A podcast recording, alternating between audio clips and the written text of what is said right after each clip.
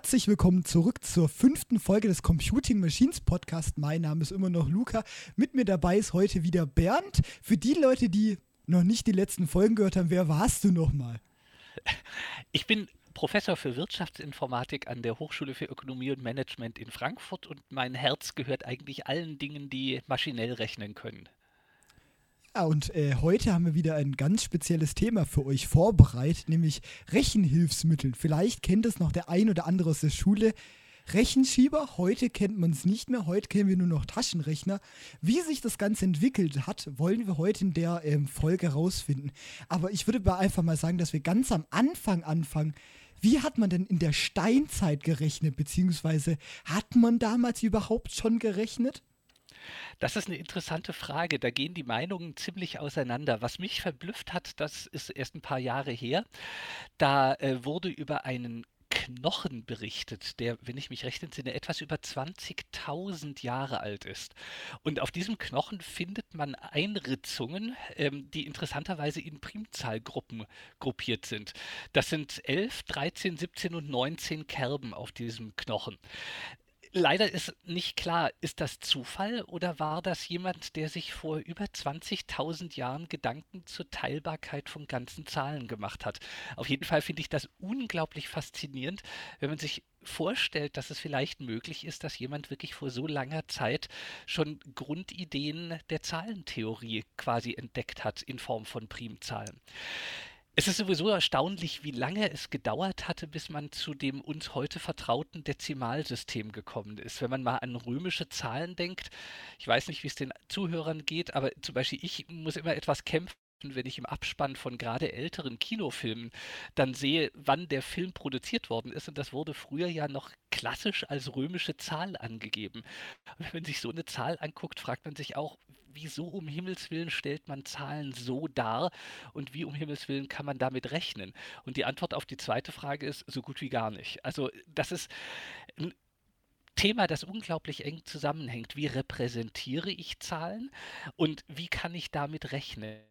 Und wenn man sowas Unhandliches wie ägyptische Zahlen oder römische Zahlen hat, dann kann man natürlich mit viel Aufwand und einem Computer algorithmisch damit rechnen. Aber wenn man versucht, ein einfaches Rechenverfahren zu entwickeln, wie das, das wir alle in der Grundschule gelernt haben, so addiert man, subtrahiert man, multipliziert man, dividiert man, das funktioniert halt mit solchen Zahlensystemen nicht.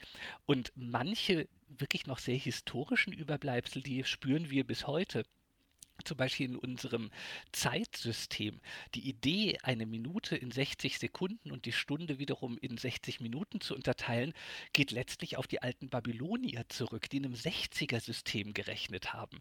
Also wirklich ganz erstaunlich, wie lange sich sowas hält. Und was mich auch immer verblüfft ist, wie wichtig Zählen und damit natürlich auch Zahlen und Ziffern in der Menschheitsgeschichte sind.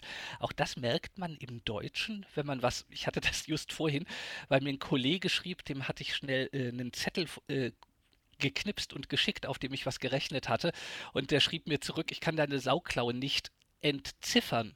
Und das ist, finde ich wirklich interessant, dass man sagt, ich kann etwas nicht entziffern, obwohl es um Worte geht. Das heißt, irgendwie ist menschheitsgeschichtlich das Zählen und das Rechnen ein unglaublich grundlegender und wichtiger Prozess. Mhm. Und was es ja auch relativ früh schon gab, waren ja Kerbholzer. Vielleicht kennt man es ja irgendwie noch aus irgendwelchen Filmen etwas ähm, aufs Kerbholz schreiben. Kommt ja auch irgendwie aus der Zeit noch relativ früh. Das sind ja auch mit die ersten Rechenhilfsmittel. Was natürlich auch gab, Finger hat man ja sicherlich auch schon sehr früh zum Rechnen benutzt. Genau, das ist richtig. Daher leitet sich übrigens auch das Wort digital ab. Das kommt vom lateinischen digitus, weil so ein Finger halt jetzt abgesehen von den üblichen dummen Scherzen über Sägewerksmitarbeiter und ähnliches, weil so ein Finger halt entweder ausgestreckt oder zusammengeklappt sein kann und damit etwas anzeigt, was entweder da ist oder nicht. Das heißt, je nachdem, wie ich mit meinen Fingern zähle, kann ich, wenn ich es dezimal mache, einfach von 1 bis 10 zählen. Aber wenn man sich überlegt, man könnte auch ein anderes Zahlensystem nennen, könnte man zum Beispiel bis, ähm, von 0 bis 1023 zählen mit zwei Händen, wenn ich das binär mache. Und es gibt ein wunderschönes Buch, äh, ich bin mal so frei und mache Werbung, ich kriege äh, auch keine Tantiemen. Das ist von Georges Ifra, die Universalgeschichte der Zahlen. Das ist eigentlich das Standardwerk für jeden, der sich schon immer mal gefragt hat, wie um Himmels Willen haben sich überhaupt Zahlsysteme entwickelt? Wie haben Maya oder Inka gezählt? Oder auch, wenn man etwas auf dem Kerbholz hatte, was ja eine Umschreibung für man hatte Schulden darstellte, wie, wie hat man denn das notiert auf dem Kerbholz? Hat man Striche gemacht? Hat man lustige Symbole verwendet? Das ist ein unglaublich komplexer Prozess, den unsere Zahlentwicklung durchgemacht hat im Lauf der Jahrtausende und auch im Lauf der letzten Jahrhunderte. Wie ging es dann weiter nach der Steinzeit in der Antike? Gab es da denn wieder irgendwelche speziellen neuen Rechenhilfsmittel mit diesen neuen speziellen ähm, Zahlensystemen, die wir schon angesprochen haben? Das römische kennen wir ja auch alle. Also ähm, woran wahrscheinlich jeder denkt, ist erstmal der klassische Abakus. Das ist, glaube ich, das archetypische sehr, sehr frühe Rechenhilfsmittel. Und das kann man entweder in Form von so einem Holzrähmchen, in dem Metallstangen gespannt sind, auf denen in der Regel unterschiedlich gefärbte Kügelchen verschiebbar sind, implementieren oder man kann auch einfach eine Stein- oder Holzplatte mit Schlitzen nehmen, in denen man solche Kugeln verschieben kann. Und ähm, Abaki sind seit mittlerweile über zweieinhalbtausend, na eigentlich, nee Quatsch, seit ähm, etwa 5000 Jahren, 4.500 Jahren sind Abaki bekannt. Und letztlich, das ist wirklich nur ein Rechenhilfsmittel. So ein Abakus, der hat natürlich keinen Mechanismus, der einem beim Rechnen aktiv zum Beispiel unterstützt, indem man einen Übertrag rechnet, sondern es ist eigentlich nur eine Merkhilfe. Das heißt, ich kann bei einem Abakus eine Zahl einstellen, lustigerweise dann teilweise auch in einem gemischten Einser- und Fünfer-System, je nachdem, aus welchem Kulturkreis der Abakus stammt, und kann zu dieser Zahl dann durch manuelles Verschieben von Steinen und auch manuelles Berücksichtigen von Überträgen andere Zahlen dazu addieren.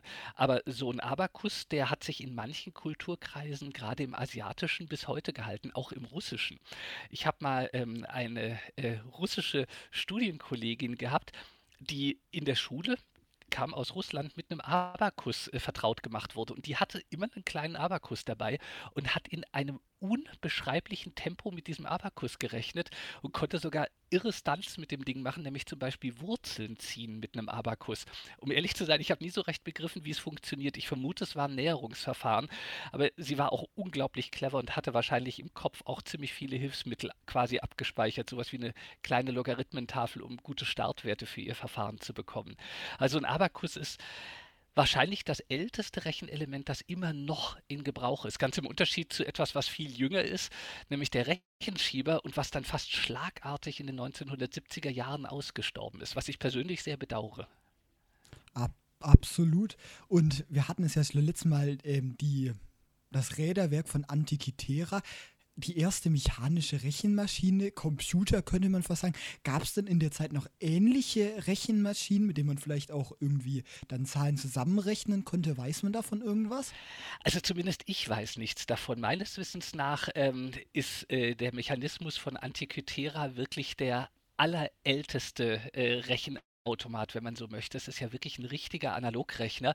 Und dann hat sich wirklich sehr, sehr lange, zumindest in ähm, unserem Kulturkreis, nichts getan, bis etwa Wilhelm Schickhards Zeit. Wilhelm Schickhardt, das war ein Astronom und Mathematiker, der im ähm, späten 16. Jahrhundert geboren worden ist und die erste sogenannte Vier-Spezies-Rechenmaschine gebaut hatte, mit der man dann wirklich maschinell schon addieren, subtrahieren und mit dem Trick auch multiplizieren und äh, zur Not dividieren äh, konnte, wobei er da auf einen Trick zurückgriff, der auf John Napier zurückging. Aber es ist erstaunlich, wie lange man eigentlich ohne maschinelle Rechenhilfen ausgekommen ist und sich wirklich nur auf quasi passive Geräte wie einen Abakus, Wachstäfelchen ähm, und ähnliches verlassen hatte. Das wurde erst ein richtiges Problem, als Technik und Naturwissenschaften in den Fokus gerückt sind. Wenn man sich in die Zeit vor vielleicht etwa 1550 oder so gedanklich versetzt, ich vermute mal, der Großteil der Bevölkerung hatte einfach im wahrsten Wortsinne alle Hände damit voll zu tun, schlicht zu überleben. Und die, die nicht zur quasi normalen Bevölkerung gehörten, gehörten entweder dem Adel an oder dem Klerus. Der Klerus hat mit Naturwissenschaften zumindest früher nicht viel zu tun gehabt und der Adel auch nicht. Und erst als sich Naturwissenschaften dann als quasi Steckenpferd für Adelsleute durchgesetzt hatten, beziehungsweise langsam aufkamen, dann entstand auch die Notwendigkeit, schneller und vor allem fehlerfreier rechnen zu können. Wenn man überlegt, dass zum Beispiel ein Astronom Bahnkurven berechnen muss auf Basis einiger diskreter oder vieler diskreter Messungen, die er durchgeführt hat, das ist mathematisch gar nicht mal so trivial und ich weiß nicht, wie es den Zuhörern geht, aber ich bin nicht so der Held, wenn es darum geht, sehr unhandliche Zahlen per Hand zum Beispiel zu multiplizieren. Klar, ich kriege noch eine Multiplikation von zwei vierstelligen Zahlen hin, aber das kostet A Zeit und irgendwo verhaue ich mich spätestens, wenn ich das acht Stunden am Tag mache, dann doch mal irgendwann. Das heißt, die die, die, überhaupt die Idee, dass man Maschinen bauen könnte, die einem eigentlich die gesamte Rechenoperation abnehmen, die kam dann so im 16., 17. Jahrhundert langsam auf. Eben mit zum Beispiel Wilhelm Schickard und später dann natürlich äh, Pascal, Pascaline und Leibniz mit seinen Rechenmaschinen.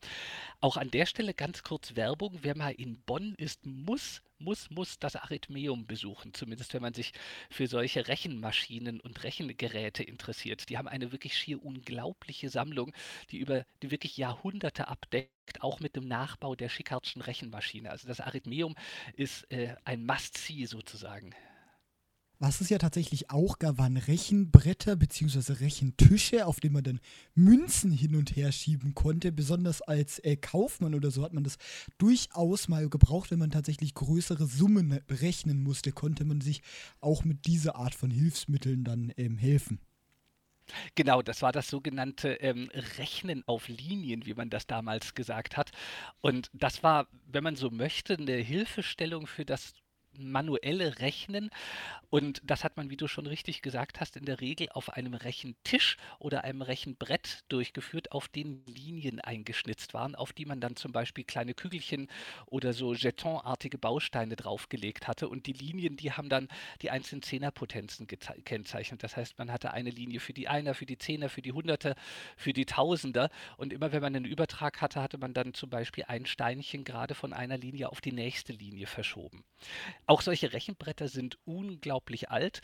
Ähm, ich, soweit ich weiß, gibt es äh, archäologische Funde aus der Zeit äh, einige Jahrhunderte vor Christus, in denen man schon Rechenbretter fand, die ihren Nachfolgern im Mittelalter erstaunlich nahe waren. Mhm. Und wir hatten es ja schon angesprochen, die Schikardsche Rechenmaschine. Wie konnte man sich das dann vorstellen? Was kam dann so neu dazu, dass man damit plötzlich rechnen konnte? Also das wirklich Geniale an Schickard ähm, war gewesen, dass er die Idee hatte, alle vier Rechenarten mit einer Maschine zu automatisieren. Ähm, alle vier Rechenarten heißt Addition, ähm, Subtraktion, Multiplikation und Division. Und der zentrale Punkt bei Schickards Maschine war, dass die Maschine in der Lage war, Überträge zu berücksichtigen. Das heißt, man konnte wirklich eine Zahl einstellen an Knöpfen und dann eine zweite Zahl an äh, Knöpfen dazu addieren, zum Beispiel jedes Mal, wenn ein Übertrag auftrat, nahm ein kleines ein Zahn an einem Zahnrad das dann jeweils links davon befindliche Rädchen um eine Position mit und hat automatisch den Übertrag berücksichtigt. Das äh, nannte man dann äh, auch eine Scheibenaddierer, also eine Scheibenmaschine, weil sie mit Scheiben, an denen dann entsprechend Zähne angebracht waren, gearbeitet hat. Das Problem ist, wenn man sich vorstellt, das Schlimmste, was einem Dezimaljahr passieren kann beim Übertrag, ist, wenn ich sowas habe wie 9999999 plus 1 weil die plus 1 generiert jetzt einen Übertrag in jeder folgenden Stelle. Und das war noch ein Problem bei der Schickardschen Maschine. Man musste viel, viel Kraft aufwenden, um diese Überträge dann, wenn man viele Überträge in Folge hatte, durchzuführen. Mit anderen Worten, es klemmte bei zu vielen Überträgen. Das heißt, die Maschine konnte nicht mit sehr vielen Stellen rechnen. Wenn ich mich recht entsinne, hatte die Schickardsche Maschine, glaube ich, sechs Stellen, mit denen sie rechnen konnte. Aber selbst da war es wohl mechanisch schon ein bisschen äh, problematisch problematisch, wenn man zum Beispiel 999.999 plus 1 rechnen wollte. Aber die brillante Idee von Schickard war wirklich, dass die Maschine automatisch, automatisch, Überträge berücksichtigt hat. Und er hat etwas verwendet, das auf John Napier zurückgeht. Ähm, Napier hat unter anderem die Logarithmen äh, erfunden und darüber hinaus hat John Napier manchmal auch Neper übrigens genannt. Ähm, kurze Abschweifung, wer sich mit Nachrichtentechnik beschäftigt, der kennt das Maß Dezibel, mit dem man in der Regel Verstärkung oder Abschwächung von Signalen angibt. Im deutschsprachigen Raum hatte man so bis in die 1950er Jahre nicht das amerikanische Maß des Dezibels verwendet, das auf dem Zehnerlogarithmus basiert, sondern ein Maß, das auf dem natürlichen Logarithmus basiert. Und das hieß das Neper. Neper war ein Dämpfungsmaß und das war zu Ehren von John Napier so genannt. Und John Napier, Neper war die lateinisierte Variante seines Namens, das hat man ja im Mittelalter in der Regel gemacht. Äh, John Napier, der hatte eben neben den ähm, Logarithmen auch die sogenannten Napier-Stäbchen ähm, entwickelt. Dabei handelt es sich um relativ simple, langgezogene Holzstäbchen, auf die Teilprodukte draufgeschrieben sind. Und äh, wenn man einmal verstanden hat, wie es geht, kann man mit diesen Stäben erstaunlich schnell lange Zahlen multiplizieren. Und das hat sich Schickhardt wiederum zunutze gemacht. Der hatte nämlich seine Maschine, die technisch eigentlich nur addieren und subtrahieren konnte, mit Na Napier-Stäbchen äh, ausgerüstet, um damit dann über Addition und Subtraktion und das Verdrehen dieser Stäbchen auch ähm, Multiplikation und Division möglich zu machen. Also es war schon eine trickreiche Maschine, die mechanisch gar nicht mal so trivial war für ihre Zeit. Allerdings der dem Mechanismus von Antikythera weit, weit, weit unterlegen, obwohl sie, naja, 1600 Jahre später kam. Und danach kamen ja dann auch ganz viele unfassbar schön aussehende Rechenmaschinen, schön aus Messing. Und wenn man die sieht, das sieht schon ähnlich aus, wie man heute teilweise die ähm, Masch äh, Maschine von Antikythera sieht. Ganz mit extrem komplexe Zahnradgetriebe, mit denen man dann rechnen konnte. Ja, also überhaupt, wenn man sich äh, mathematische Instrumente aus vergangenen Jahrhunderten anschaut, das sind in jeder Hinsicht wahre Kunstwerke. Zum einen, was die Präzision angeht. Vor allem, wenn man bedenkt, ich meine, heutzutage ist das nicht schwierig. Äh, wenn ich ein Zahnrad brauche, kann ich das zur Not mit einem Lasercutter irgendwo ausschneiden oder wenn es nicht so eine hohe Präzision braucht, mit einem 3D-Drucker drucken. Aber wenn ich mir vorstelle, ich muss jedes Zahnrad mit einer unglaublich kleinen äh, Säge aus dem Stück Blech aussägen und das unglaublich präzise machen, damit sich das nicht verklemmt, wenn es äh, rotiert und Überträge berücksichtigen muss und bla bla bla. Das heißt, sowohl von der Präzision sind diese Maschinen eigentlich einzigartig und da sie aus diesem Grunde auch unglaublich teuer waren, hat man sie dann gleich auch quasi als Kunstwerke verstanden und entsprechend verziert. Also wenn man sich die Leibniz-Rechenmaschine äh, anschaut, die gilt zu Recht wirklich als einer der wichtigsten und wertvollsten Kunstschätze ihrer Zeit. Also fast nichts aus dem 17. Jahrhundert ist so beeindruckend und auch so wertvoll wie diese Leibnizsche Rechenmaschine. Persönlich bedauere ich das wirklich, dass heutzutage Taschenrechner fast ein Wegwerfartikel geworden sind. Ich meine, im 1-Euro-Shop kriegt man in der Regel problemlos einen Taschenrechner ein Bekannter von mir kauft regelmäßig so Taschenrechner, weil die billiger sind als die Knopfzellen, wenn er Knopfzellen braucht und schmeißt dann den Taschenrechner weg. Das ist irgendwie pervers. Ähm, irgendwie wäre es den Maschinen angemessener, auch heute noch wirklich schön künstlerisch implementiert und auch dargestellt zu werden. Aber gerade die Leibniz-Rechenmaschine oder auch die Pascaline, die dann auf Pascal zurückgeht, sind unbedingt sehenswerte Objekte. Wenn man die jetzt sehen möchte, wo kann man die denn sehen? Also, wie gesagt, meine erste Anlauf Arithmeum in Bonn. Ähm, das, was sie nicht im Original haben, was wenig ist, haben sie in der Regel als einen wirklich extrem guten Nachbau. Und ähm, die ähm, Museumsführer wissen auch wirklich sehr, sehr viel über die Maschinen Bescheid. Und wenn man sehr lieb bitte, bitte sagt, bekommt man sogar eine Vorführung der Maschinen. Ich, ich durfte sogar mal selber an dem Nachbau der Schickhardt-Maschine rumspielen. Allerdings natürlich unter Aufsicht und mit Handschuhen. Aber das ist wirklich sehenswert. Und ansonsten hat man teilweise das Glück, dass man das in manchen Museumssammlungen auch sehen kann. Ich meine mich sogar erinnern zu können, das ist unglaublich hier, dass ich das letzte Mal länger in Stuttgart war, aber dass im Stuttgarter Schloss entweder eine Sammlung ist oder zumindest mal eine Ausstellung in der unter anderem auch solche Geräte und auch astronomische Geräte seiner Zeit gezeigt wurden. Vielleicht gibt es das noch, ich weiß es nicht. Ich bin mir nicht sicher, ob es im Stuttgarter Schloss ist, aber ich weiß, dass es irgendwo in Stuttgart eine Ausstellung für diese alten Rechenmaschinen gibt aber ich bin mir nicht mehr sicher, ob es im Stuttgarter Schloss noch ist, weil das wurde mittlerweile auch alles äh, verschoben irgendwie. Ah, okay, ja, das ist bei mir, glaube ich, etwa 15 Jahre her und da war es, glaube ich, im Schloss gewesen. Mhm. Also es ist, glaube ich, ziemlich sicher mittlerweile woanders, aber da müsste man auch nochmal ja. nachschauen. Ja, und äh, wie ging das denn dann weiter nach, mit diesen ganzen mechanischen Rechenmaschinen? Diese ganzen mechanischen Rechenmaschinen, die haben ja die Eigenschaft, dass sie letztlich irgendwo digital rechnen. Digital jetzt nicht im Sinne von binär, sondern digital im Sinne von nicht kontinuierlich. Das heißt, in der Regel arbeiten sie schlicht mit dem Zehnersystem, was sich natürlich irgendwie auch anbietet. Wenn ich ein Zahnrad habe, kann man sich gut vorstellen, ich kann auf dem ähm, auf der Kreislinie des Zahnrads zum Beispiel zehn Zähne anbringen und wenn ich das einmal drehe, nimmt es ein Zahnrad, das in dieses Rad eingreift, entsprechend zehn Positionen mit. Und um jetzt addieren zu können, bräuchte ich eigentlich ein Zahnrad mit einer variablen Anzahl von Zähnen. Und da gab es zwei unglaublich äh, geniale Ideen, ähm, mit denen man wirklich Zahnräder mit äh, variablen, äh, mit variabler Zahngeometrie sozusagen machen konnte. Das erste und einfachste war die sogenannte Staffelwalze. Und ähm, der erste, der das genutzt hatte, war wie immer Leibniz. Ich bin ein großer Leibniz-Fan, muss ich dazu sagen. Also wenn ich eine Zeitmaschine hätte, Leibniz ist jemand, den ich definitiv mal besuchen würde, um ihn mal persönlich zu erleben. Leibniz muss ein wirkliches, also äh, ein Genie gewesen sein, wie es nur sehr, sehr selten vorkommt.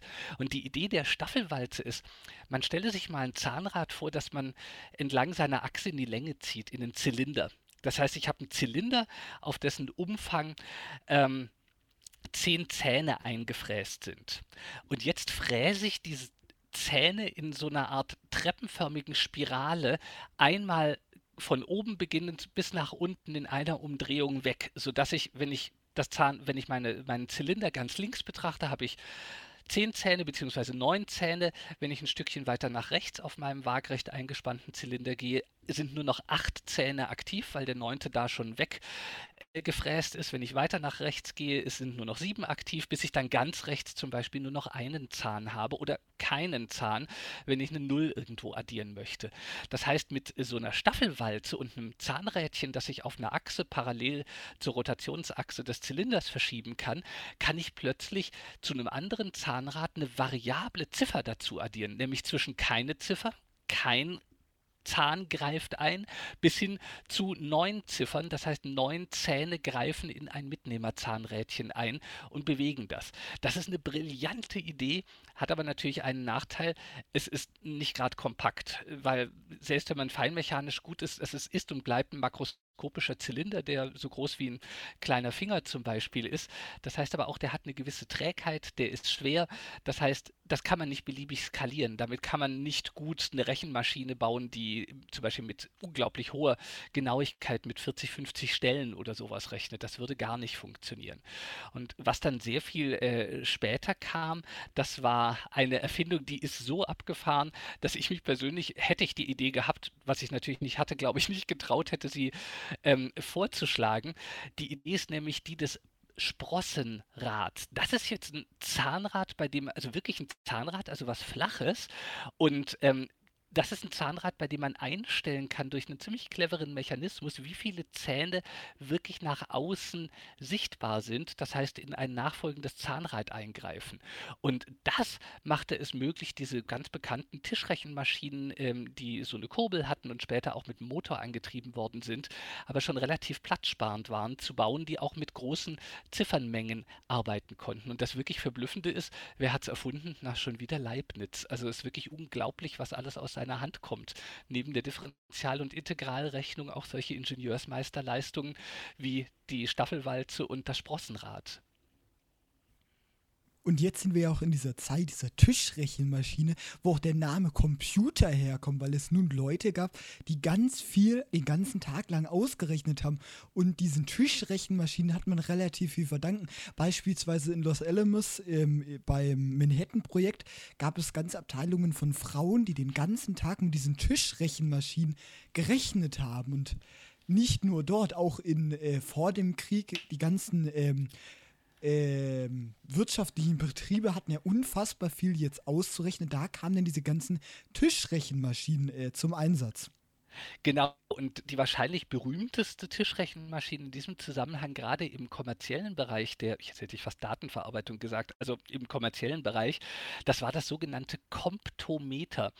Und das Schicke am Komptometer war die Idee, dass die Energie, die man braucht, um die Überträge zu berücksichtigen, dass man die nicht durch eine Kurbel an der Seite des Komptometers äh, quasi liefert, sondern die Energie für die Überträge, die erzeugte man bzw. übertrug man in die Maschine durch den Druck der Taste. Das ist eine brillante Idee, hat aber einen Nachteil. Man muss wie ein Schmied auf die Tasten draufdrücken.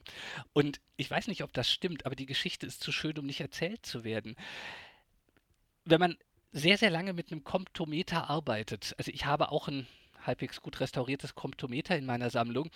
Das ist sehr, sehr anstrengend für die Hand. Und angeblich war das das erste Bürowerkzeug, das zu einer neuen Berufskrankheit geführt hatte, nämlich zu Sehnenscheidenentzündungen in der Hand durch die unglaublichen Kraftaufwände, die man machen musste, um mit einem Komptometer zu rechnen. Warum hat man das gemacht statt der Kurbel? Weil es viel schneller war. Wenn ich eine normale Rechenmaschine mit einer Kurbel habe, selbst wenn die schon eine Volltastatur hat, musste ich erst das eintasten und dann die Hand zur Kurbel bewegen und einmal rumdrehen. Beim Komptometer habe ich wirklich nur eingetastet und dann zum Beispiel eine Übertrags- oder Ergebnistaste gedrückt. Man war viel schneller mit dem Komptometer. Halt um den Preis, dass man entsprechend hohe Kraftaufwände leisten musste, um die Überträge zu berücksichtigen. Und ähm, diese Rechenmaschinen, teilweise findet man sie übrigens heute noch äh, auf Flohmärkten, teilweise auch für absolute Spottpreise. Eine meiner Lieblingsrechenmaschinen in der Sammlung ist eine Monroe-Tischrechenmaschine Tastatur von 1927, ein echter Schatz ich glaube, das habe ich mal für 10 oder 15 Euro erworben vor 20 Jahren mit der Begründung, das schwere Teil schleppe ich nicht wieder nach Hause, nimm's mit.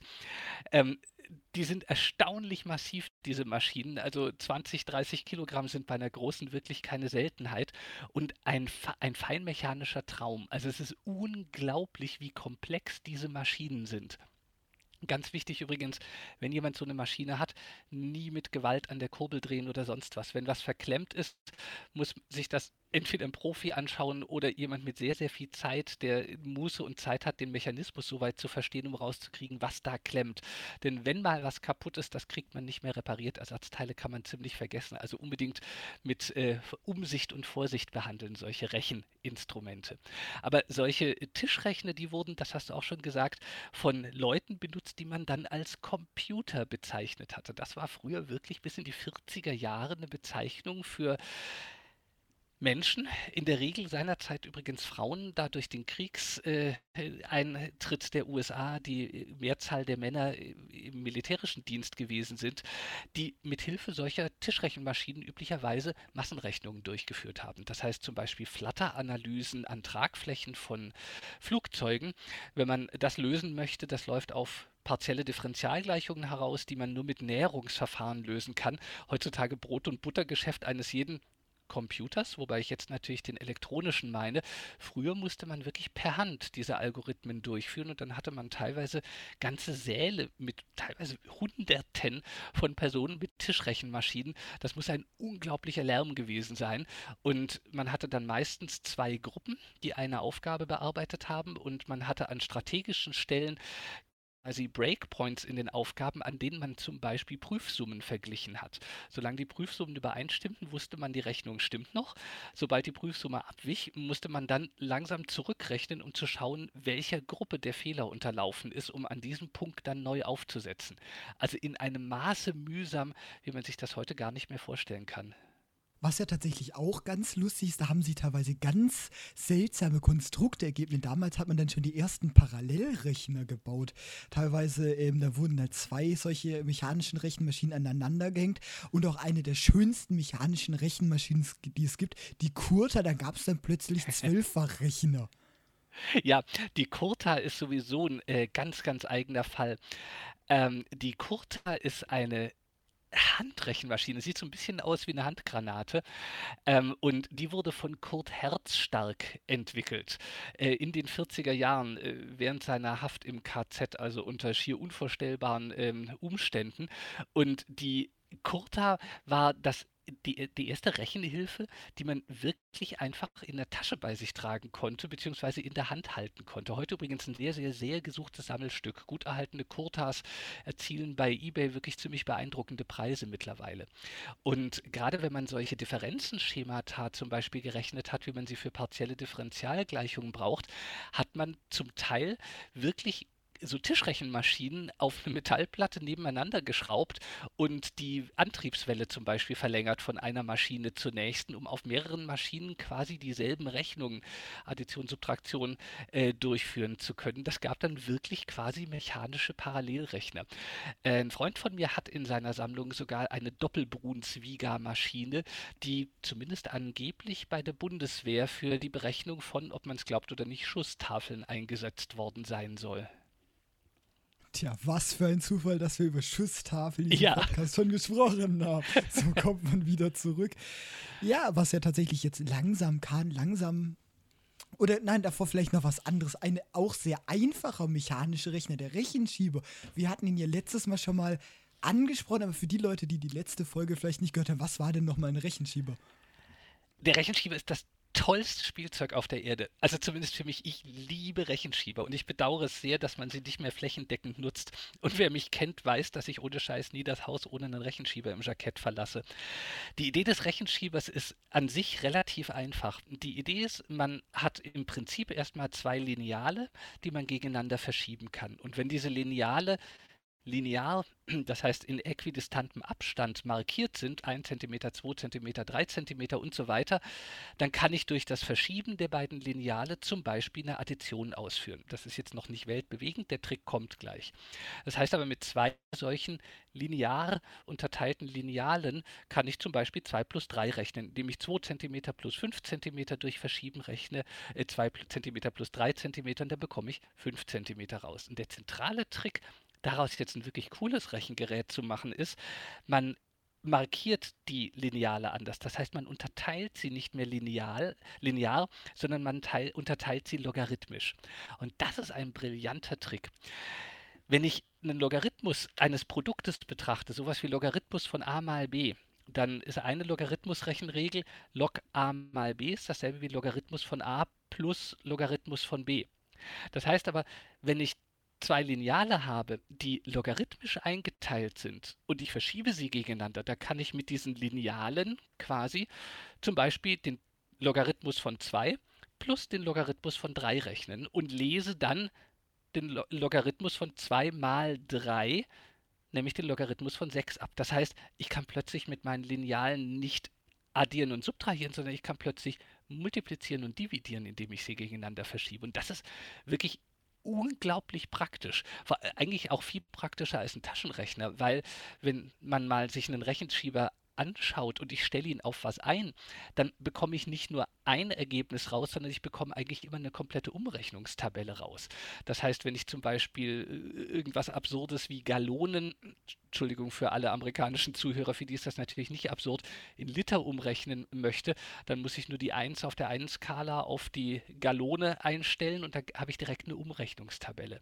Und dann kann man natürlich relativ schnell diese Grundidee mit äh, dem Logarithmus und äh, den zwei Linealen, die geht auf William Ortred übrigens zurück, dann kam man relativ schnell auf die Idee, man könnte ja noch zusätzliche Skalen anbringen. Das heißt zum Beispiel noch eine Skala für den Sinus und eine Skala für den Cosinus. Und im Laufe der Zeit kamen immer mehr Skalen dazu. Also ganz einfache Rechenschieber so der simpelste Schulrechenschieber, den man finden kann, der hat in der Regel nur vier Skalen. Der hat äh, zwei, eine Skala A und B, die sind, die gehen von 1 bis 10 und sind logarithmisch unterteilt. Und in der Regel hat er dann noch eine Skala C und D und das ist gerade C und D ist gerade A bzw. B quadriert. Das heißt, die Skalen gehen von 1 bis 100, sind aber auch logarithmisch unterteilt. Das heißt, damit kann ich multiplizieren, dividieren und kann auch sehr, sehr einfach zum Beispiel quadrieren. Damit kommt man schon erstaunlich weit äh, im Leben, wenn man so einen Rechenschieber hat. Aber im Laufe der Zeit wurden Rechenschieber immer ausgefeilt. Es kamen immer mehr Skalen dazu. Und äh, manche Rechenschieber hatten am Ende über 30 verschiedene Skalen. Mein Lieblingsrechenschieber, das ist äh, der Faber-Castell 2-83N.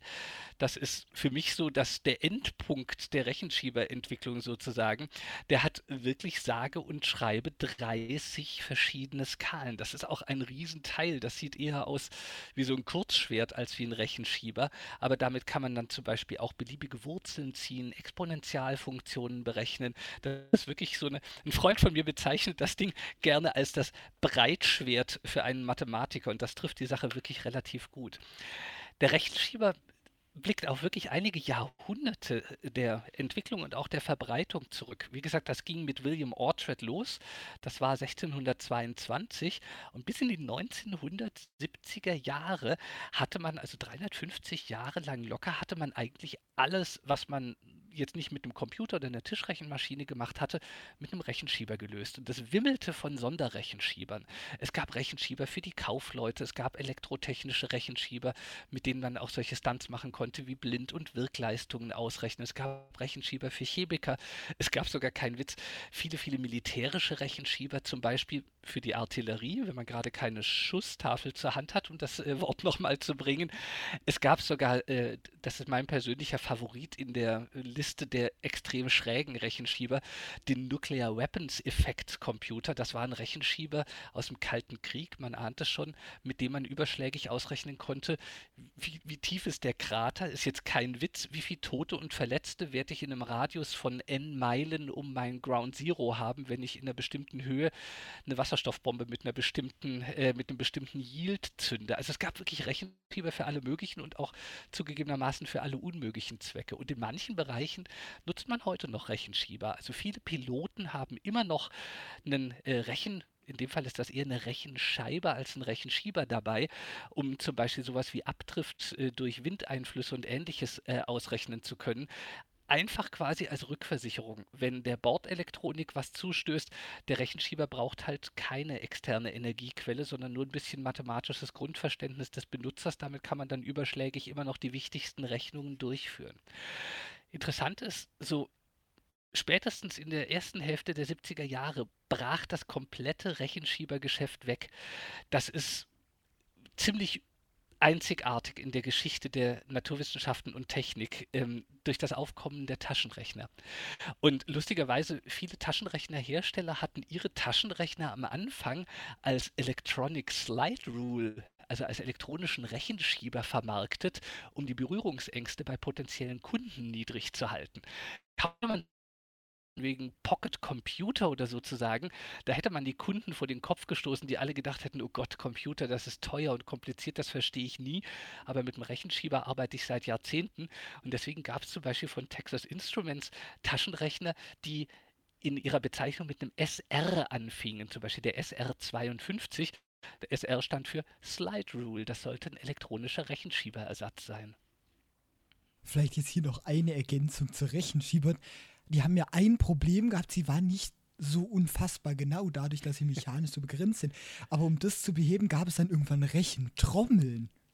Ja, das ist ziemlich absurd. Ähm, ein Problem bei Rechenschiebern, da hast du vollkommen recht, ist die Genauigkeit. Also durch Hingucken, diese Skalen sind halt nicht sonderlich lang. Also so grob sind die meisten Standardrechenschieber etwa 25 bis 30 Zentimeter lang. mein äh, Faber-Castell 2-83N ist ein bisschen länger. Ähm, aber nichtsdestotrotz, ich muss halt hunderte oder tausende von Strichlein auf diesem Rechenschieber unterbringen und durch einfaches Ablesen kriegt man in der Regel so drei Nachkommastellen hin. Wenn man ein bisschen geübt im Kopfrechnen ist, kann man sich häufig auch noch helfen mit so ein paar Überlegungen, hm, wenn ich zwei gerade Sachen multipliziere, muss das Ergebnis gerade sein und dann muss die letzte Stelle bla bla bla sein. Das heißt, mit ein bisschen Kopfrechnen kriegt man meistens oder manchmal noch eine vierte Stelle hin, aber dann ist einfach Sense. Und um die Ablesegenauigkeit zu vergrößern, müsste man den Rechenschieber halt einfach viel, viel größer machen. Ich habe zum Beispiel auch einen Rechenschieber äh, von Nestler, der ist über einen halben Meter lang. Aber ich meine, das ist unglaublich unpraktisch praktisch, wo will ich den denn transportieren? Das Ding ist dann wirklich langsam so groß wie ein Schwert und der Schreibtisch ist auch voll mit dem Teil. Und deswegen kam man irgendwann auf die Idee, nicht einen Rechenschieber, sondern so eine Art Rechenzylinder oder eine Rechenwalze zu machen, in, auf dem man eine Skala auf einem Zylinder quasi aufgewickelt hat.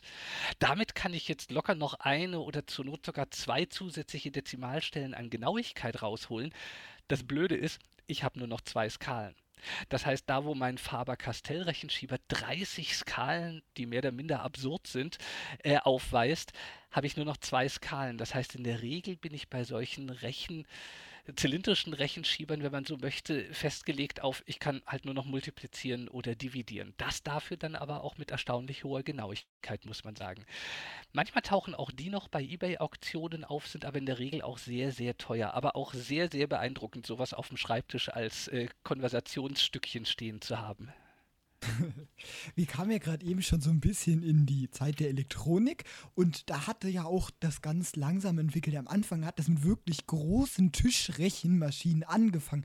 Noch mit Nixie-Tubes. Was sind Nixie-Tubes, kennt mittlerweile auch niemand mehr.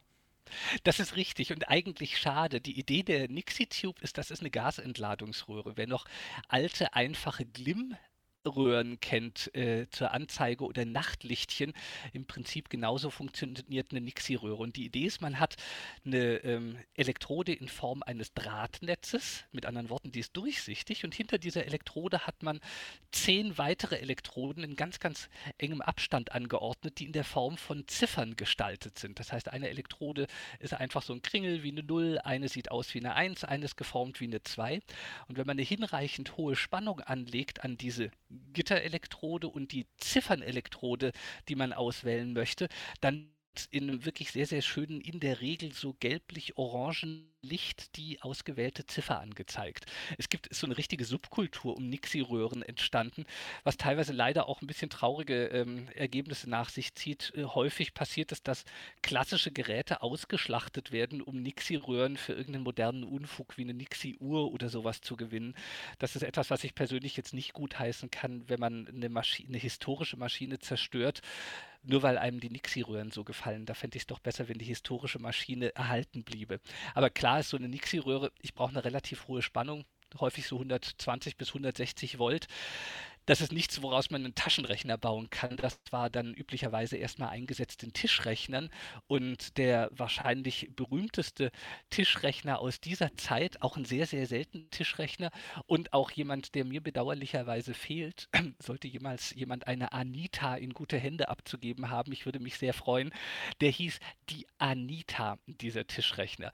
Das war un beschreiblich teuer, dieses Gerät. Und das war im Inneren äh, größtenteils wirklich noch mit Röhren implementiert. Die Maschine hat sogar im Zehner-System gearbeitet. Es gab Zählröhren, sogenannte Dekatron-Röhren zum Beispiel, mit denen man zum, äh, zum Beispiel einen mehrstelligen Dezimalzähler aufbauen konnte, sodass man eine Addition eigentlich auf das Summieren von Impulsen zurückführen konnte. Und die Anita, das ist ein äh, interessantes Gerät. Es sieht nämlich fast genauso aus wie eine mechanische Tischrechenmaschine aus der Zeit. Das heißt, sie hat eine Volltastatur.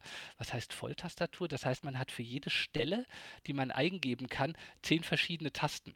Das heißt, es ist nicht wie bei einem Taschenrechner, dass man so 1, 2, 3 tippt, um 123 einzugeben, sondern bei einer Maschine mit Volltastatur drückt man in der 100er Zeile die 1, in der 10er Zeile die 2 und in der 1er Zeile die 3.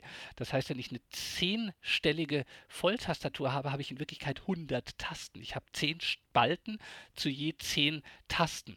Das war bei mechanischen Rechnern noch äh, extrem vernünftig. Bei einer Anita kann man sich schon fast die Frage stellen, ob das wirklich eine schlaue Idee war. Marketingtechnisch war es das natürlich, weil auch das hat wieder die Einstiegsschwelle ein bisschen runtergehalten. Ein Kunde fühlte sich gleich zu Hause bei der Anita. Der Unterschied war, es klackerte nicht mehr schiere Ewigkeiten, um zum Beispiel eine Multiplikation oder Division durchzuführen, sondern das Ergebnis erschien fast instantan auf einer Nixie-Röhrenanzeige. Und das war wirklich sagenumwoben in der damaligen Zeit. Übrigens Taktfrequenz nur ein paar Kilohertz. Ich glaube, drei oder fünf Kilohertz hatte die Anita als Taktfrequenz. Ist übrigens bei Taschenrechnern heute auch häufig noch so, dass die Taktfrequenz zumindest bei billigen Taschenrechnern, erstaunlich niedrig ist, weil der Mensch als ein Ausgabegerät ist sowieso viel, viel langsamer. Da reicht auch ein Taschenrechner, der mit im schlimmsten Fall ein paar 10 Kilohertz oder so getaktet wird, um immer noch den Eindruck von, ich habe instantan das Ergebnis einer Berechnung zu erzeugen. Und dann langsam hat, hat sich auch der moderne Taschenrechner abgezeichnet. Hewlett Packard war da ja ganz äh, früh mit dabei. Für die Leute, die jetzt nicht mehr genau wissen, was das alles war, weil ich würde einfach mal behaupten, meine Generation kennt Hewlett Packard Taschenrechner jetzt nicht mehr. Was war das denn damals? Was war so besonders an der ganzen Geschichte? Also ähm, der, der erste halbwegs brauchbare Taschenrechner, der kam von Texas Instruments. Das war der Auftakt zu etwas, was man den Calculator War nannte, den Taschenrechnerkrieg. Es gab nämlich über Jahrzehnte hinweg eigentlich zwei extrem große Player in dem Markt. Auf der einen Seite Texas Instruments und auf der anderen Seite Hewlett Packard. Und Hewlett Packard war seinerzeit, äh, heutzutage ist es nur noch ein Schatten ihrer selbst, die Firma leider, seinerzeit bekannt für die wahrscheinlich besten Messinstrumente der Welt unbeschreiblich teuer, aber auch unkaputtbar. Ich benutze selber im Labor bis heute äh, mit Vergnügen und Freude Hewlett Packard Messgeräte aus den teilweise 60er Jahren, manchmal sogar noch älter, die einfach immer noch funktionieren, also qualitativ unglaublich hochwertig waren. Und ähm, Texas Instruments brachte 1967 diesen ersten Taschenrechner, der übrigens noch nicht mal eine Anzeige hatte, der hat auf ein schmales Papierstreifchen die Ergebnisse gedruckt, wie man sich so einen Börsenticker aus den 20er Jahren äh, grob vorstellt. Und Hewlett Packard, bei denen kam dann die Idee auf, wir wollen machen, aber im Unterschied zu Texas Instruments, deren Taschenrechner nur die vier Grundrechenarten beherrschte, sollte der HP-Taschenrechner ein technisch-naturwissenschaftlicher Taschenrechner sein. Das heißt, ein Taschenrechner, der nicht nur die Grundrechenarten beherrschte, sondern darüber hinaus eben auch ähm, technisch-naturwissenschaftliche Funktionen, das heißt Logarithmus, Exponentialfunktionen, trigonometrische Funktionen und die Arcus-Funktionen und, und, und. Und das schien damals unmöglich zu sein. Warum?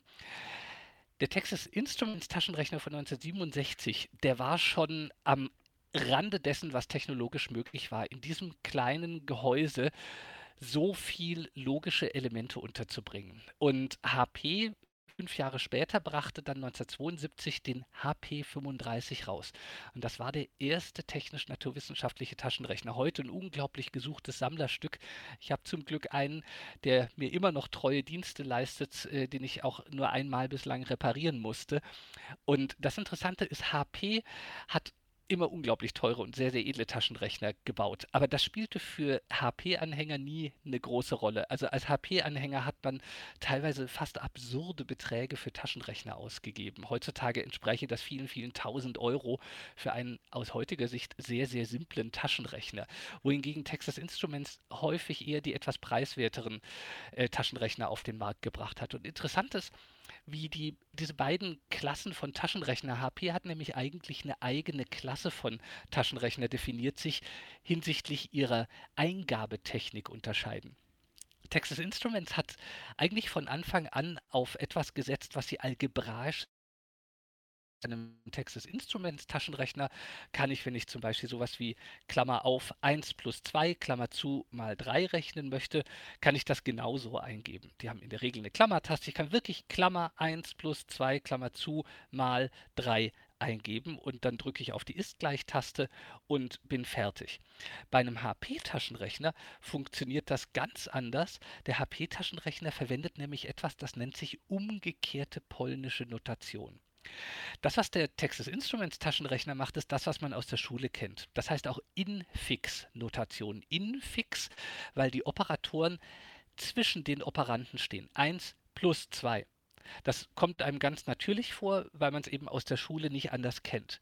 Das Problem bei Infix-Notation ist, auf der einen Seite habe ich plötzlich Vorrangregeln, Klapustri, Klammer vor Punkt, vor Strich, kennt wahrscheinlich noch jeder aus der Schule. Und wenn ich die durchbrechen möchte, brauche ich Klammern. Deswegen sowas wie Klammer auf 1 plus 2 mal. Bei der umgekehrten polnischen Notation ähm, ist die Idee, dass ich zuerst die Operanten eingebe und danach die Operation. Das heißt, wenn ich bei TI 1 plus 2 tippe, würde ich bei einem HP-Taschenrechner 1 Enter 2 plus eingeben. Das ist auf den ersten Blick vollkommen unintuitiv, hat aber eine ganze Reihe von Vorteilen. Der erste Vorteil ist, ich habe überhaupt keine Vorrangregeln mehr. Das macht letztlich den sogenannten Parser schon sehr viel einfacher, weil jede Operation wird in dem Moment ausgeführt, wo ich sie auf der Tastatur betätige. Das einzige Problem, und das ist eigentlich kein Problem, ist, dass ich im Kopf meine Ausdrücke umstellen muss. Das heißt, aus dem in Klammern 1 plus 2 mal bei HP 1 Enter 2 plus 3 mal. Da hat man sich sehr, sehr schnell dran gewöhnt und stellt fest, wenn man sich dran gewöhnt hat, Man ist viel, viel schneller als mit der algebraischen Eingabemethode, weil man braucht weniger Tastendrücke. Bei TI habe ich zum Beispiel die beiden Klammern-Tasten gebraucht und eine Enter-Taste. Und ich musste noch ein Plus und ein Mal tippen. Bei HP habe ich nur eins Enter, zwei plus drei Mal sechs Tasten gebraucht, während ich bei TI 1, 2, 3, 4, 5, 6, 7, 8 Tastendrücke gebraucht habe. Interessanterweise sind das bis heute, wenn man sich in Taschenrechnerforen ein wenig rumtreibt, wirklich verfeindete Lager. Seite TI-Gruppe, auf der anderen Seite die HP-Gruppe, die ähm, jeweils davon überzeugt sind, dass ihre Eingabemethode die beste ist. Ich persönlich glaube, es macht nicht so viel Unterschied. Mir persönlich liegt die umgekehrte polnische Notation ein bisschen mehr als die algebraische Variante. Ich finde es eleganter, aber es gibt sich nicht sehr viel. Schade ist, dass eigentlich beide nicht mehr im Taschenrechnergeschäft äh, tätig sind. HP hat vor einigen Jahren noch den HP Prime rausgebracht, der zugegebenermaßen nicht schlecht ist, aber nicht mehr an die Qualität und vor allem auch den Erfindungs- und Einfallsreichtum der alten Taschenrechner anknüpfen kann. Ja, und äh, HP hat ja teilweise auch da unfassbar interessante Rechner teilweise rausgebracht, wenn man die sich anschaut. Beispielsweise einen, den ich tatsächlich selber benutze, der ähm, HP 28S. Man denkt jetzt, Taschenrechner ist irgendwas Großartig. Einfaches, aber es sind ja tatsächlich viel mehr, gefühlt viel mehr Computer wie Taschenrechner. Und gefühlt, wenn man sich einmal in diese umgekehrte polnische Notation gewöhnt hat, man möchte eigentlich nicht mehr zurück, weil es teilweise einfach ist, meiner Meinung nach. Aber es ist halt teilweise schon einfacher. Definitiv. Ich gratuliere. Der HP28S ist ein großartiger Taschenrechner. Ähm, den hat ein Schulfreund von mir. Für mich war der seinerzeit äh, unerschwinglich. Ich habe den erst, ach Gott, 20, 25 Jahre später über Ebay dann bekommen. Aber das ist, ist so einer der wirklichen Höhepunkte der HP-Taschenrechnerentwicklung. Wer ihn nicht kennt, das Design nennt sich das Clamshell-Design, weil der Taschenrechner wie eine Muschel quasi aufgeklappt wird. Und da hat man rechts und links jeweils eine komplette Taschenrechner-Tastatur, um über teilweise ziemlich tief verschachtelte Menüs hunderte von Funktionen ansprechen zu können. Das ist wirklich wirklich ein unglaublich tolles Gerät, der HP 28S. Wie gesagt, hunderte Funktionen, deshalb gibt es dafür auch irgendwie ähm, wie ein Roman aussehende Bedienungsanleitungen, wenn man sich das mal beibringen möchte, was es da so alles gibt.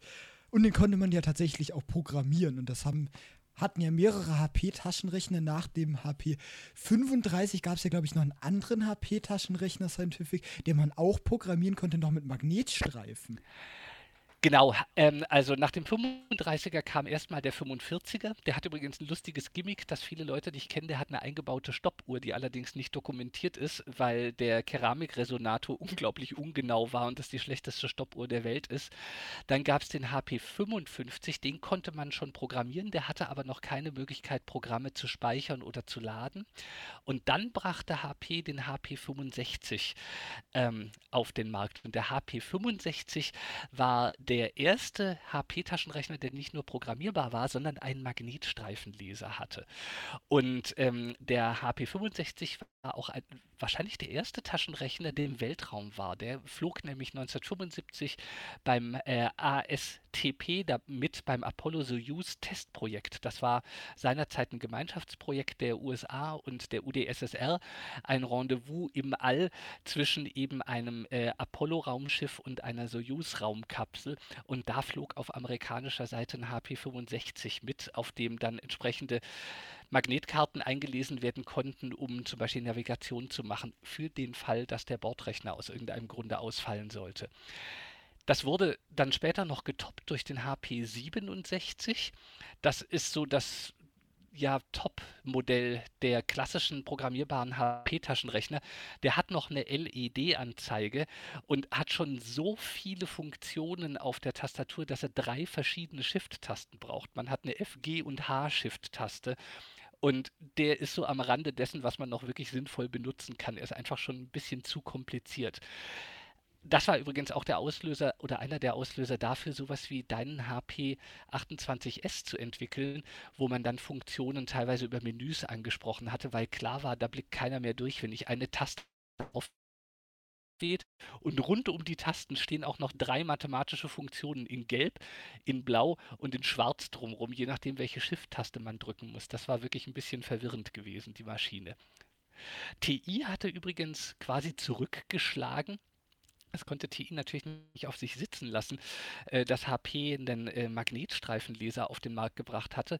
Und TI hatte äh, auch einen Magnetstreifenleser dann implementiert in ihrer TI 59-Reihe.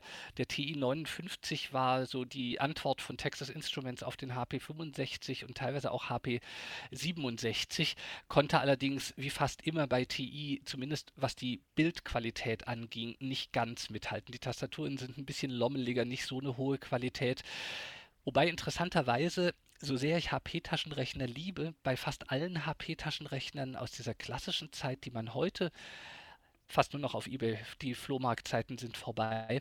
Äh, die man heute findet, ist der Magnetstreifenleser mittlerweile kaputt, weil sich die Gummiandruckrollen einfach in einen widerlichen Schleim verwandelt haben. Texas Instruments hatte da ein besseres Händchen. Man findet immer noch äh, TI 59 Taschenrechner aus den 70ern, bei denen der Magnetstreifenleser einfach noch funktioniert. Allerdings, man kann die bei HP natürlich, sonst wäre es nicht HP, relativ einfach äh, reparieren, indem man die entsprechenden Gummiandruckröhrchen durch kleine Stückchen Silikonschlauch ersetzt. Das funktioniert wirklich gut, ist aber ein bisschen fummelig, muss man sagen. Ja, und dann hat sich auch langsam das ganze Taschenrechner nicht mehr, das hat das ganze Taschenrechner-Business hat sich ja nicht mehr wirklich weiterentwickelt. Das heißt, was man heute in den Schulen benutzt, hat sich ja fast wieder zurückentwickelt, weil heute benutzt man entweder sein Computer oder sein Handy. Richtig, also bei uns in der Hochschule ist es sogar so, wir haben eine Liste von in der Klausur zugelassenen Taschenrechnern und dies, das ist natürlich das Uninteressanteste, was man sich als Taschenrechner wünschen kann. Die dürfen nicht, nicht mal programmierbar sein. Das heißt, das Ding kann ist natürlich schon ein bisschen besser als früher, kann immerhin Bruchrechnung machen und die meisten können dann zum Beispiel auch Matrix-Inversionen und sowas durchrechnen, aber ich kann es nicht wirklich programmieren. Es hat sich wirklich wenig getan. Ähm, das, was man heute an Taschenrechnern bekommt, zumindest mich persönlich begeistert es nicht mehr. Mein Herz gehört immer noch den Maschinen die so in den 70er, 80er Jahren, teilweise auch 90er Jahren so State of the Art gewesen sind. Das, was dir dein HP28S ist, ist mein, mir mein HP48GX, den ich 1993, als ich das erste Mal als Student in den USA war, gekauft hatte, neu gekauft habe und habe ihn mit unglaublich viel Herzklopfen ähm, nach Deutschland quasi geschmuggelt, ohne ihn zu deklarieren, was vielleicht nötig gewesen wäre.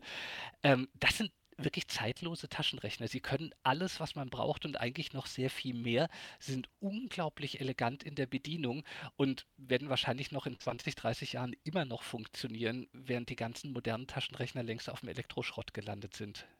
Aber man muss ja auch sagen, dem heutigen Schüler, das ist schon hart, den Taschenrechner zu benutzen. Dafür benutzt man ja heute Photomath oder ähnliches, um einfach die Gleichungen abzufotografieren. Von daher als ich das bei meinen Studenten gesehen habe, bin ich wirklich fast vom Glauben abgefallen. Ich habe das am Anfang für einen Witz gehalten, dass es sowas gibt, wo ich meine Gleichung abfotografiere und kriege sie gelöst. Es ist für mich irgendwie deprimierend. Manchmal wünsche ich mir doch eine Zeit zurück, in der man eigentlich nur noch einen Rechenschieber in der Hand hat, weil dann muss man wenigstens verstanden haben, was man da rechnet, sonst kommt man nicht zum Ziel. Das merkt man in der Schule, ja. Die ganze letzte Reihe immer schön mit ähm, Handy in der Hand in Mathe. Also das waren doch andere Zeiten, als man Taschenrechner benutzt hat. Das ist richtig. Vor allem, es waren auch andere Zeiten, als man Rechenschieber benutzt hat. Je weiter sich unsere Rechenhilfsmittel entwickelt haben, desto weniger musste man verstehen, was sie tun. Beim Taschenrechner tippe ich einfach irgendwas ein, äh, keine Ahnung, zweimal drei und irgendwie macht der das schon. Beim Rechenschieber muss ich wenigstens verstanden haben, dass die Multiplikation auf die Addition von Logarithmen zurückgeführt wird. Und was mich persönlich wirklich erschreckt, ist, wie wenig technisch und naturwissenschaftliches Grundverständnis wir heutzutage in unseren Schulen vermitteln. Ich sehe das immer an meinen Erstsemestern. Und das ist gar keine Kritik an meinen Erstsemesterstudies. Sie können ja nun wirklich nichts dafür, sondern eine Kritik am Schulwesen. Es wird eigentlich überhaupt nicht mehr vermittelt, wie so etwas funktioniert. Mal ganz abgesehen vom Warum. Das Warum fand ich selber nie so interessant. Mich hat immer mehr begeistert, dass es geht und wie es funktioniert.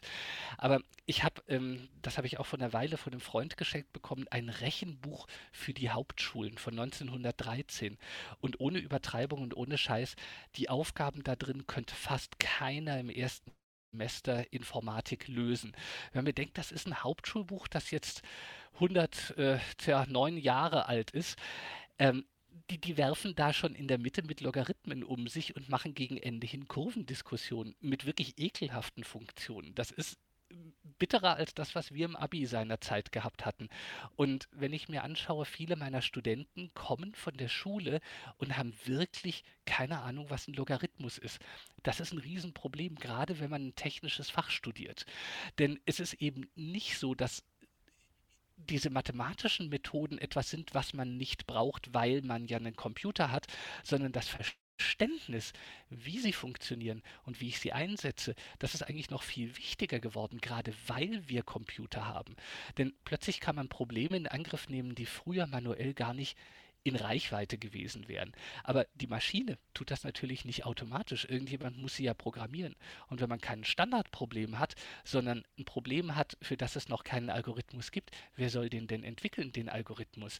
Sicherlich nicht jemand, der nie das Verständnis dafür vermittelt bekommen hat, wie zum Beispiel ein Logarithmus funktioniert und wie ich den einsetze. Das sehe ich als ein wirklich richtig großes Problem. Vielleicht jetzt hier kurz Grüße an meinen Physiklehrer, der nämlich immer sagt, es gibt, also es gab ja, also man merkt den Generationenunterschied. Früher hat man noch Radios auseinandergebaut und hat die Röhren sich angeschaut, ganz, ganz früher. Heute, wenn man so ein Handy öffnet, ist da halt nichts mehr drin. Das ist ein echtes Problem und mir fällt gerade auf, wie alt ich bin. Das habe ich natürlich auch gemacht. Ich habe immer noch eine Sammlung von Hunderten von Röhren, weil ich sehr, sehr gerne Röhrengeräte repariere und teilweise auch noch mit Röhren selber ein bisschen was entwickle, wenn ich ein bisschen Zeit und Muße habe. Das ist ein echtes Problem. Zugang zu unserer Elektronik gibt es eigentlich nicht mehr sowas wie Arduino oder Raspberry Pi ist wirklich großartig. Aber wenn man wirklich verstehen möchte, wie es funktioniert, ist man aufgeschmissen, weil letztlich es besteht am Ende des Tages doch nur aus irgendeinem extrem hoch integrierten Baustein, in dem man natürlich nicht reinschauen kann. Das heißt, man hat gar keine Chance mehr, ein wirkliches Hands-on-Verständnis für das zu bekommen, was die Maschine am Laufen hält. Das war früher definitiv besser.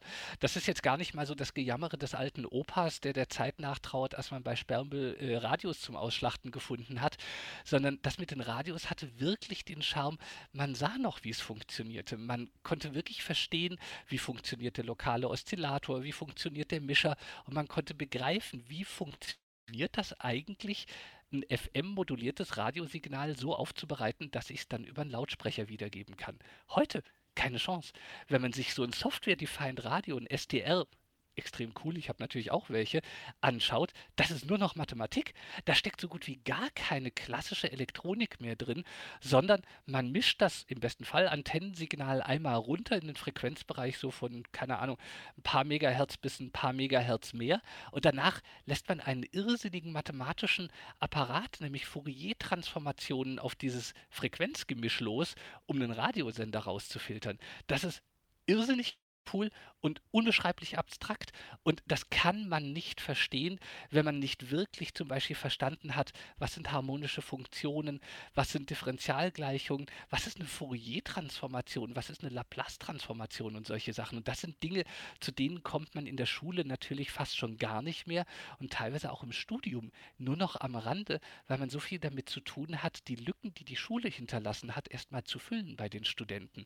Und ich bin heilfroh, heute nicht studieren zu müssen, weil die Anforderungen sind quasi noch gruseliger als früher. Früher hat man sich einfach darauf verlassen können, die wissen aus der Schule schon, was, wie man integriert und wie man differenziert. Das müssen wir nicht noch erklären. Heute muss man davon ausgehen, dass können die wenigsten ohne technische Hilfsmittel. Das heißt, man muss Vorlesungszeit darauf verwenden, Dinge nachzuholen, die die Schule mittlerweile versäumt hat. Das ist wirklich ziemlich bitter. Und man muss jetzt auch sagen, die Lehrer tun nicht wenig in der Schule. Also der, der, die Lehrer sind schon teilweise am Limit in den Schulen. Definitiv. Das sollte auch, auch gar keine Kritik sein. Also ich äh, ziehe meinen Hut zumindest vor der Mehrzahl der Lehrer. Äh, die, vor denen ich nicht ziehe, ziehe wissen, dass sie gerade angesprochen sind, falls sie noch leben, was mich wieder daran erinnert, dass ich echt nicht mehr der Jüngste bin. Ähm, das Problem ist, dass das Curriculum sich so massiv geändert hat. Ähm, ich sehe das auch in den Hochschulen und Universitäten. Früher hat man, keine Ahnung, Chemie oder sowas studiert und dann war man Chemiker. Heutzutage kann man Chemie, Umweltchemie, Biochemie, medizinische Biochemie, Blachemie und Blubchemie und sonst was studieren. Oder früher hat man Informatik studiert. Heute gibt es Wirtschaftsinformatik. Oder es gibt Data Science und Data Analytics und bla bla bla. Und Studiengänge, die ganzen Curricula sind immer eingeschränkter geworden. Wir züchten immer größere Spezialisten und immer weniger Generalisten heran, was ich wirklich für ein Problem halte, weil wir setzen die Entwicklung, die wir in der Schule erleben, in den Universitäten mittlerweile eigentlich fort. Und ich frage mich, woher soll denn technischer Fortschritt in den kommenden Jahrzehnten kommen, wenn die Leute nur noch eigentlich mit Abschluss der Schule und Beginn des Studiums sich auf ein einziges Thema konzentrieren, ohne im Studium mitzukriegen, wie sieht das rechts und links des Ganzen aus. Denn woher will ich denn Inspiration für neue Problemlösungen bekommen, wenn ich gar nicht weiß, was es neben meinem mittlerweile sehr, sehr spezialisierten Studienfach noch alles gibt. Aber das führt viel zu weit und führt auch massiv vom Thema, äh, das wir heute eigentlich uns vorgenommen hatten, ab. Ja, aber das, ich glaube, das war jetzt auch noch relativ interessant und wir sind jetzt auch schon wieder 64 Minuten dabei und ich glaube, mit, mit diesem ähm, manifestartigem Abschluss, wenn du nichts mehr zu sagen hast, können wir langsam auch aufhören. Und vielleicht an der Stelle auch Grüße an meine Klasse, wenn wir das jetzt in Deutsch anhören sollten. Jetzt Grüße an meine äh, Klasse in Deutsch an der Stelle auch mal den Grüßen schließe ich mich natürlich an und du kennst mich. Ich könnte noch Stunden über meine Lieblingsthemen weiter erzählen, aber ich denke, 64 Minuten ist mehr als genug hierfür. Vielen, vielen herzlichen Absolut Dank für die Gelegenheit und ich freue mich auf das nächste. Ich auch und ich glaube, ich muss mich auch bedanken, dass du dir wieder die Zeit genommen hast, jetzt hier mit dabei zu sein und dann gucken wir mal, was in der nächsten Folge kommt. Wunderbar, ich freue mich. Alles Gute, ja. tschüss. Und dann auch von mir, tschüss und bis zum nächsten Mal.